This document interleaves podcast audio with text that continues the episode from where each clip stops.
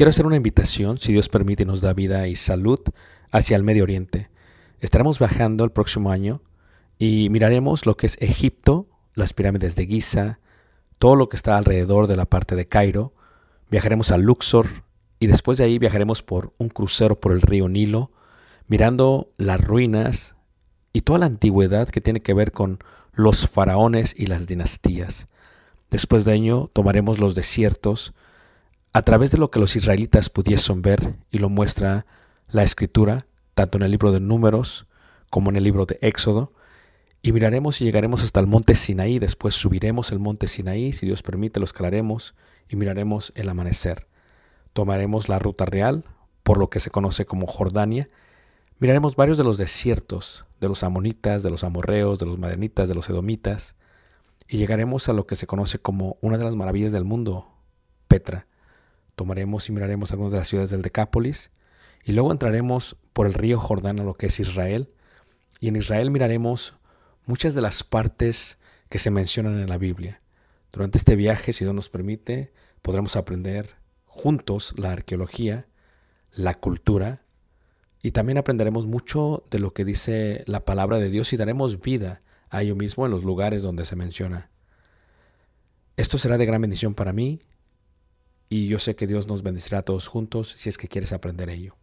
Una vez más, si quieres más información, puedes visitarnos en la página personal ricardobarrera.us y esperamos Dios nos permita llegar a ese momento. Dios suerte bendiga y espero esta próxima clase sea de edificación para ti, lo cual fue para mí cuando lo Bueno, eh. Gracias. Vamos a continuar entonces con lo que estamos eh, viendo. Para que estemos todos eh, bien, estamos mirando eh, eh, lo que es eh, la verdad y el crecimiento de lo que es la verdad y del conocimiento. Si tú ves, por ejemplo, ahí en Efesios, en el capítulo 4, cuando se habla acerca del propósito o del objetivo de la iglesia, habla acerca de lo que nosotros deberíamos de entender en cuanto a cuál es el objetivo de la iglesia. Efesios capítulo 4 dice eh, la palabra de Dios en el versículo, versículo 13, dice, hasta que todos lleguemos a la unidad de la fe, y ahí está otra vez, del conocimiento. O sea, una vez más, el conocimiento es la ciencia de la verdad.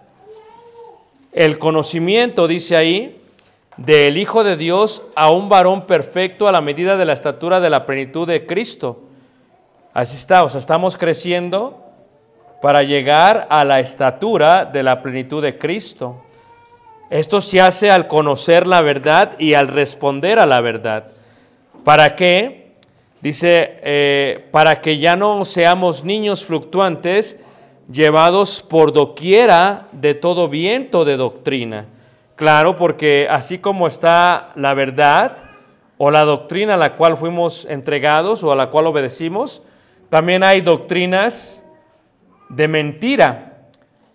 Y estas doctrinas de mentira, ¿verdad? Dice aquí, de todo viento de doctrina por estratagema de hombres que para engañar emplean con astucia las artimañas del error sino que siguiendo, ahí está, la verdad. Fíjate, la verdad. Fíjate cómo dice también Primera de Timoteo, capítulo 4, acerca de, de, la verdad y acerca de lo que uno pudiera llegar a seguir. La luz es entonces un, una ilustración plena acerca de ello. Estamos en tinieblas, un poco de luz hace desaparecer las tinieblas. Por eso en el concepto de los filósofos griegos, ellos, aunque no entendían bien la divinidad, decían que lo que hizo la tierra era algo que tenía poder y ellos le llamaban la luz inaccesible.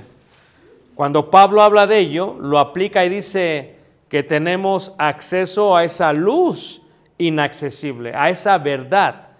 Y dice aquí, por ejemplo, 1 Timoteo 4, en el versículo 1 dice, pero en el Espíritu, pero el Espíritu dice claramente que en los posteros tiempos algunos apostatarán de la fe, escuchando a espíritus engañadores y a doctrinas de qué. O sea que así como hay verdad, hay también doctrina de demonios. ¿Y qué es demonios? Contrarios a la verdad. Contrarios, contrarios a la verdad. Ahora, ¿Qué es lo que produce la práctica de la verdad?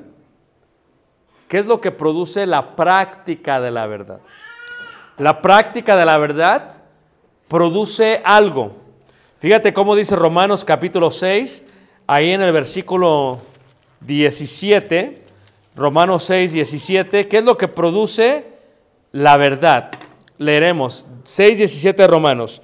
Pero gracias a Dios que aunque erais esclavos del pecado, habéis obedecido de corazón a aquella forma de qué? De doctrina. No fue una doctrina de demonios, era la doctrina divina, a la cual fuisteis entregados.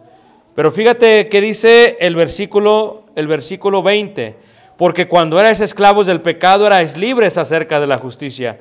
Pero ¿qué fruto teníais de aquellas cosas de las cuales ahora os avergonzáis? ¿Es pecado emborracharse? Sí, es pecado emborracharse. Levante la mano quién fue borracho. Ah, algunos no quieren levantarla porque les da pena. El hermano dice, yo. Pero de los buenos, hermano, que quedaba perdido en la calle, no sabía quién era. No sabía, pero. sabía lo que hacía, pero. y busqué a. A Dios. Y, me, Y lo, lo sacó. No más. Mire, qué, qué bueno que practica ahora la verdad en vez de la mentira. Practica la justicia. Pero, ¿qué fruto recibía usted del licor? ¿Tomaba cerveza? Todo. eh, cubas, licor, daiquiris, strawberries daiquiris, eh, todo eso. Eh, whisky, todo. ¿Qué quiere decir? Que se gastaba su dinero, se peleaba con su mujer, no, casado. nunca, nunca. Eh, se acababa su dinero. Sí, ¿Le provocó alguna enfermedad? sí. Ahí está, fíjese. Dice, ¿qué, ¿qué fruto tenía ello? ¿Qué fruto tenía? O sea, a veces uno se avergüenza. Una vez yo le pregunté allá a la congregación a la cual yo sirve, a ver, levante la mano quién era borracho. Entonces, había una hermana que yo nunca pensé que era borracha. La hermana le hizo, hizo así, mira, así. Porque no quería que nadie viera. Y yo, la- yo soy muy directo, digo, hermana, usted era borracha, levante la mano y le hace así. Porque así no veían los de adelante, porque no volteaban, no veían de atrás, porque no veían. Dije, levanten la mano hasta arriba y le hace. Porque ahora se avergüenza de eso. ¿Qué fruto recibía? ¿Qué fruto recibe el adúltero cuando se acuesta con alguien que no es de su mujer? Enfermedades. ¿Qué fruto? O sea, ¿qué fruto recibes? Nada. ¿Qué fruto recibe el ladrón o el drogadicto? Cárcel, muerte. Entonces, ¿cuál es el fruto? Y a veces se avergüenza uno de ello, ¿verdad? Ahora, pero fíjate, si uno practica la mentira, no recibes ningún fruto. Eres esclavo y no te pagan bien. Pero ¿qué dice ahí en el versículo 22? Porque el fin de ellas es muerte. Versículo 22. Mas ahora que habéis sido, ¿qué? Dice ahí, libertados del pecado y hechos siervos de Dios, tenéis por vuestro fruto la qué? Santificación. ¿Qué es santificación? La palabra santificación viene del griego agios y del hebreo eh, kadesh o kadosh. Y kadesh significa se aparta para el uso exclusivo de Dios. La mejor manera que lo podemos entender es cuando uno se casa. La hermana se casó con el hermano Gustavo, ¿verdad que sí? Y la hermana lo apartó para su uso exclusivo. Amén. Nadie puede usar al hermano. Amén, hermana. Nadie. Nadie lo puede abrazar como usted lo abraza. Amén. Nadie lo puede besar como usted. Pero ¿qué pasa si a alguien se le ocurre abrazarlo y besarlo así? Se molesta. Eso es santificar, es apartar con un propósito. Si el hermano muere, o cambiemos para que no esté mal el hermano, si la hermana muere, ahora el hermano queda libre para cansarse con quien él quiera mientras sea en el Señor. Amén. ¿A usted le gustaría que el hermano, su nueva esposa, fuera a su casa? O sea, usted, fíjate, ella es más honesta, ella es más sincera, más... Está bien, hermano. Entonces, ¿qué pasa? La hermana dice que no había problema. El uso exclusivo. Dios, cuando nos saca de la mentira, quiere que nos santifiquemos. Es un proceso. Fuimos llamados a ser santos. Cada que nosotros practicamos la verdad, nos estamos qué? Santificando. Cada que practicamos la verdad nos estamos santificando, apartando, apartando, apartando del mundo. ¿Qué es la verdad? Le dijo Pilato. Yo he venido a dar testimonio de la verdad. Las obras que hizo Jesús, por eso era santo. Era el santo de Israel. Porque lo que él hizo estaba dedicado exclusivamente al servicio de su Padre Celestial. Y nos vino a dar un ejemplo para que así como él hizo, nosotros también que hagamos. Sus acciones son nuestros mandamientos. Su vida es nuestro ejemplo. Su verdad debe de ser nuestra verdad. Si Él era santo, sed santos como Él es santo. ¿Y se acuerdan lo que dice Pedro? ¿A poco no? Que nos ciñamos de qué? De la verdad. Uno no entiende qué es ceñirse, ¿verdad? Yo estuve en la India hace unos años. Eh, iremos, si Dios permite, este año que viene. Y en la India los hombres usan falda. Los hermanos. Eso es algo muy común en la cultura. Pero la falda que usan no es como tú te la imaginas. Entonces usan una falda y entonces me dieron una y me enseñaron.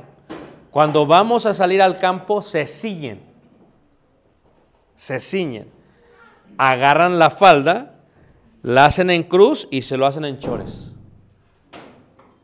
Y se ciñen para trabajar. A mí me costó trabajo ceñirme, pero ya pude trabajar. No uso falda acá porque estamos acá en México. Van a llegar a decir qué está pasando con este.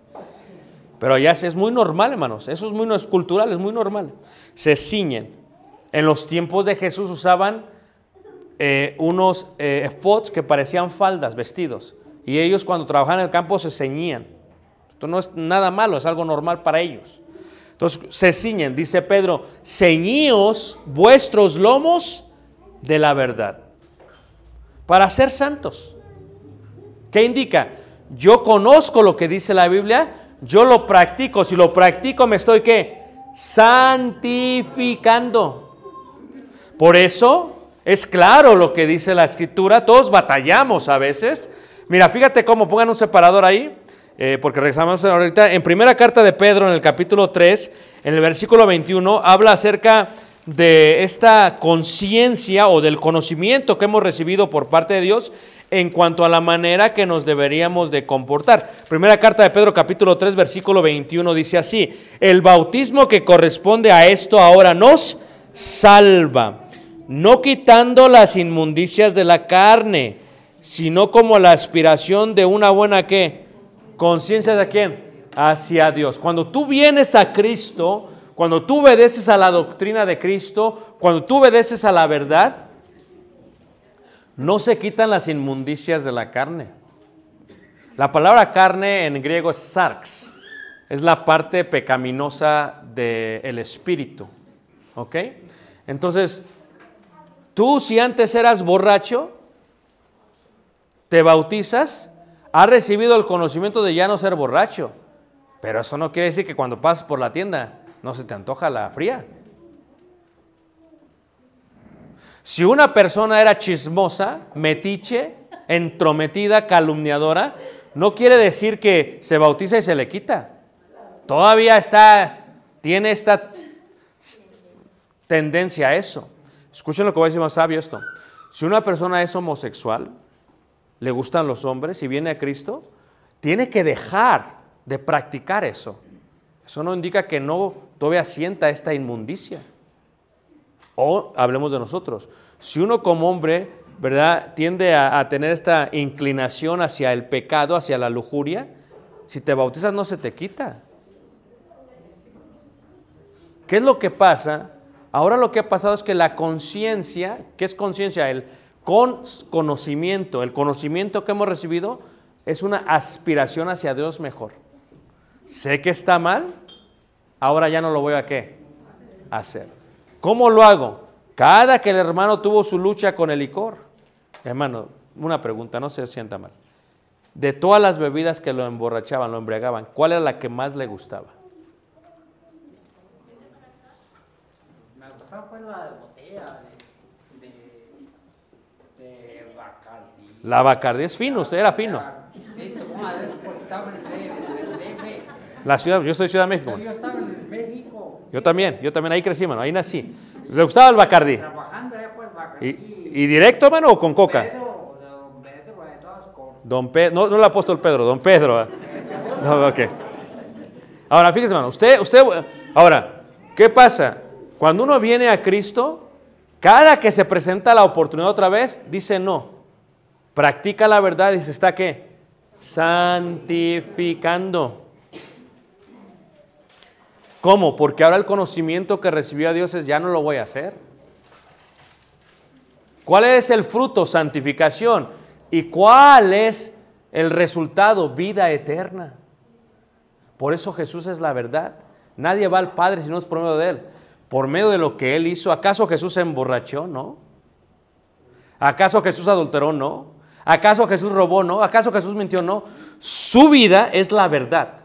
Nosotros creímos en la verdad, hacemos la verdad y al practicar la verdad nos santificamos y esperamos a ir con Dios. Porque ahora somos hijos de Dios. Y aún no se ha manifestado lo que hemos de ser. Pero fíjate cómo, si regresamos a Romanos, ahí donde apartaron capítulo 6, versículo 22, dice, mas ahora que habéis sido libertados del pecado y hechos siervos de Dios, tenéis por vuestro fruto la santificación y como fin la vida que ¿Cuál es el resultado de la verdad? Pero ¿quién decide hacerla? Nosotros. Porque lo único que somos dueños es de las obras.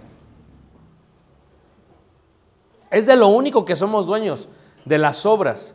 Nosotros amamos la verdad, amamos a Dios y tenemos que amar a hacer la verdad. Pero cuesta trabajo amar la verdad. Porque el amor es sufrido. Cuesta trabajo, hermanos. A mí me, me, me, encantaba la música, hermanos.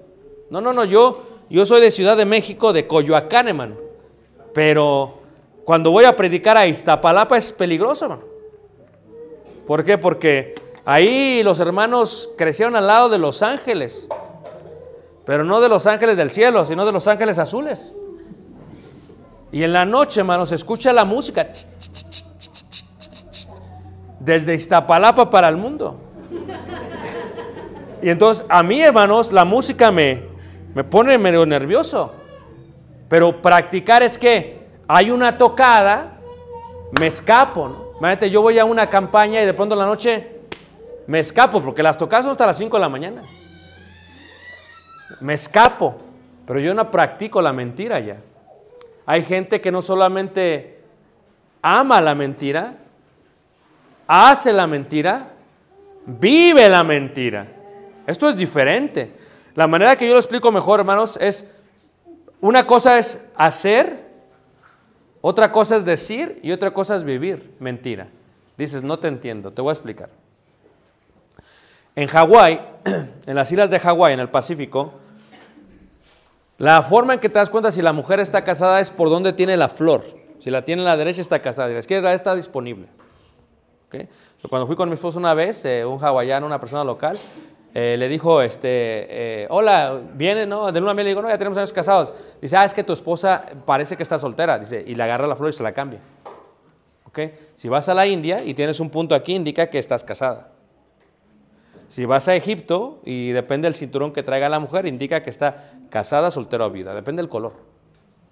Ahora, aquí en México, eh, lo popular es el anillo. ¿A poco no, hermanos? Entonces, si ves que la persona trae el anillo, ¿qué indica? Imagínate, tú hay personas que tienen 30 años y ellos sienten, no, no se les ha pasado el tren, pero sienten, ya se me pasó el tren. Y entonces andan viendo las manos de todos a ver si hay libro que no traiga anillo. ¿A poco no? Y a veces el hermano o la persona se lo quita porque trabaja y se le lastima, ¿a poco no? Pero el anillo es más o menos la señal de que la persona está, ¿qué manos? Casada. Imagínate tú. Yo puedo decir mentira. Yo puedo llegar a, a, un pueblo, ¿verdad? A Uruapan, por ejemplo, me quito el anillo y yo digo, estoy soltero. Acabo de decir mentira. Invito a una joven a salir. ¿Está casado? No. Dije mentira. Salgamos, salimos. Ya estoy haciendo mentira. ¿Sí ven la diferencia? Puedo decir y nunca hacer. Ahora, la tomo por mujer, ella piensa que estamos casados, yo me casé con mi esposa en Estados Unidos y nos casamos y vivimos juntos, ahora ya vivo mentira. Hay gente que dice, que hace y que vive mentira. Nosotros tenemos que decir verdad, hacer verdad y vivir verdad. Porque en el Apocalipsis habla que todo aquel que dice, hace llama la mentira, no es de Dios. Entonces, ¿qué pasa? Si lo hacemos, nos santificamos, pero si no lo hacemos, nos hacemos inmundos. ¿Cuál es el resultado de la vida eterna? Pero ¿qué pasa si no? Fíjate cómo dice Apocalipsis en el capítulo eh, Apocalipsis, en el último libro de la Biblia, no en forma cronológica, sino en forma temática. Dice Apocalipsis capítulo 22, dice en el versículo 11, imagínate tú, ¿tú crees que algún día Dios daría un consejo como, pues si tú quieres, si te gusta la mentira, pues sé más mentiroso? Ustedes se acuerdan que en la parábola del hijo pródigo, el hijo pródigo toma todo lo que le dan, se va y, y, va a tierra de gente que es ajena, o sea, gente que no era judía, eso era una abominación para los judíos. Saben ustedes que si ustedes eligen a la próxima presidente de México, que se cree que va a ser Claudia, ella es de descendencia judía, por eso el apellido, ¿verdad? Entonces, fíjate tú, hermanos, los judíos dicen así, nosotros criamos a los hijos y en comunidad, por eso los judíos solamente viven en ciertas comunidades. ¿Dónde? Allá en Ciudad de México, ¿dónde? En Polanco, puro judío. Allá, allá en Monterrey hay mucho judío, por eso les gusta el cabrito. San Pedro, puro judío. Es gente que tiene que dinero así como los de la piedad. Puro judío. No, eh, al revés. Entonces, ¿qué pasa? Cuando hablamos de este concepto de los judíos, hermanos, si tú te ibas a vivir con alguien que no era judío, decías, no me importa lo que me enseñaste, yo voy a hacer lo que yo quiera. Ahora, el judío no come chicharrón. Fíjate, si yo fuera judío, pues, lo que ayer, hoy comí chicharrón prensado. Una gordita, pero riquísima, hermanos. El judío no come chicharrón. Ahorita vamos a comer tostadas de jamón. Si fuéramos judíos, no comemos jamón, chicharrón, pozole, carnitas de aquí, de aquí, de Michoacán. Fíjate, a estas, ya no sabes si quieres ser judío o no. Guacamayas de león, porque traen duro chicharrón.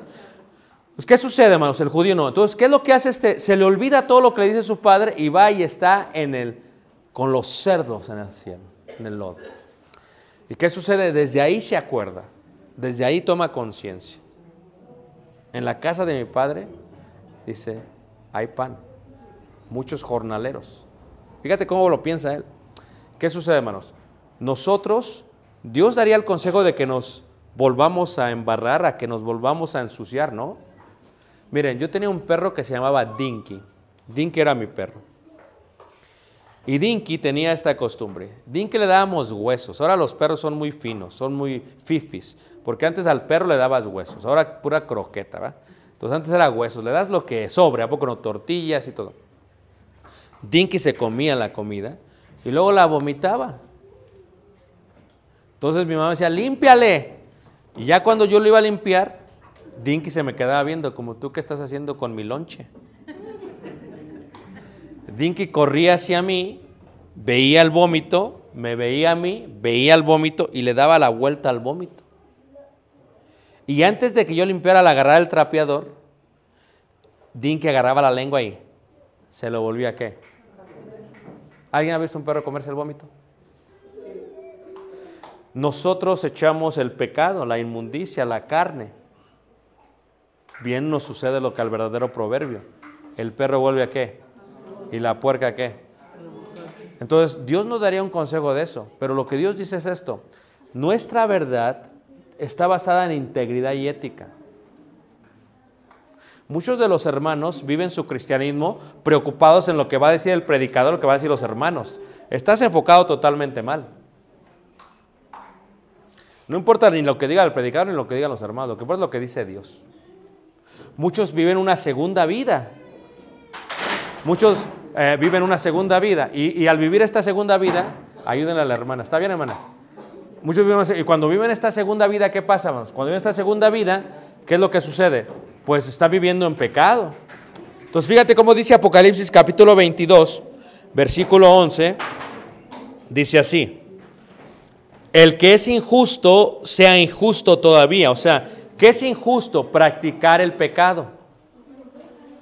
El que es injusto sea injusto todavía y el que es inmundo sea inmundo todavía. ¿Cómo es posible que Dios aconseje esto? ¿Qué está diciendo Dios? Ricardo, si tú como que vas a predicar a la iglesia y luego te escapas en la noche para ir a bailar con los ángeles azules, pues mejor métete totalmente a los ángeles azules. O sea, ¿qué estás haciendo? ¿Estamos jugando o qué? O sea, aquí no se trata de ser tibios. Aquí o eres frío o eres caliente. Aquí no hay puntos medios. O eres del Dios o eres del diablo. O eres de la verdad o eres de la mentira. Así es Dios, hermanos. Entonces el consejo de Dios es, el que es injusto, sea injusto todavía. Si te gusta robar, pues roba, dedícate a ser ladrón. Si te gusta adulterar, ¿para qué andas de que me va a cachar mi mujer? Dedícate a eso. Ese es el consejo de Dios. Fíjate qué duro es Dios.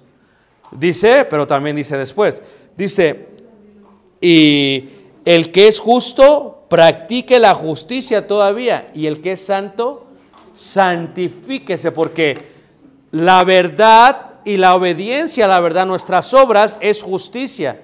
El que es justo, vamos a dedicarnos más, vamos a consagrarnos más, vamos a santificarnos más. Qué hermoso cuando hay hermanos consagrados a la obra del Señor, dedicados a la obra del Señor. Luego, luego se ve cuando no está dedicado a la obra del Señor, hermanos. Y cuando está medio dedicado. Luego, luego se ve, hermanos. Una persona dedicada se dedica a las cosas de Dios. Habla de las cosas de Dios, porque de la abundancia de... ¿Habla qué? Entonces, si estamos hablando de adulterio, si estamos hablando de homicidios, si estamos hablando de todo esto que es malo, eso está en nuestro corazón. Por eso digo Jesús, si el ojo de la lámpara está oscura, cuanto más las tinieblas dentro de la lámpara. Fíjate, a veces nos reventamos, dicen por ahí, una serie de Netflix y no podemos leer ni tres capítulos de la Biblia. ¿Y por qué? Y hablamos más de la serie de Netflix que de la Biblia. ¿Por qué? Porque si uno practica la verdad, uno se santifica. Pero fíjate el consejo de Dios. Pero si vas a hacer doctrina de demonios, pues entonces dedícate a eso. No andes que sí, que no, que a lo mejor dedícate a eso. Pero el resultado de la santificación es la vida eterna. Y el del pecado es la muerte. ¿Quién decide entonces? Hermanos, Dios no quiere que nadie se vaya al infierno. Por eso vino Dios y se hizo carne, para que tengamos el camino, la verdad y la vida. Poncio Pilato cuando regresa a los hombres dice, es que yo no tengo de qué condenar a este, no hay nada de qué lo voy a condenar. Es más, por ley romana lo debió haber dejado libre, pero como le tenía miedo a los judíos, porque ya lo traía eh, el emperador en contra, hizo mentira, se lavó las manos. Él también cometió pecado. Él lo podía salvar, no lo hizo. Nosotros a veces, hermanos, tomamos a la ligera las cosas de Dios. Y Dios, hermanos, ve todo lo que hacemos. Por eso nuestra santificación primero es en lo secreto. Y eso se manifiesta en público. Pero si en lo secreto estamos bien hundidos en el pecado, ¿cómo podemos decir que no somos esclavos del pecado? Levanta la mano, ¿quién me entendió, hermanos? Ahora.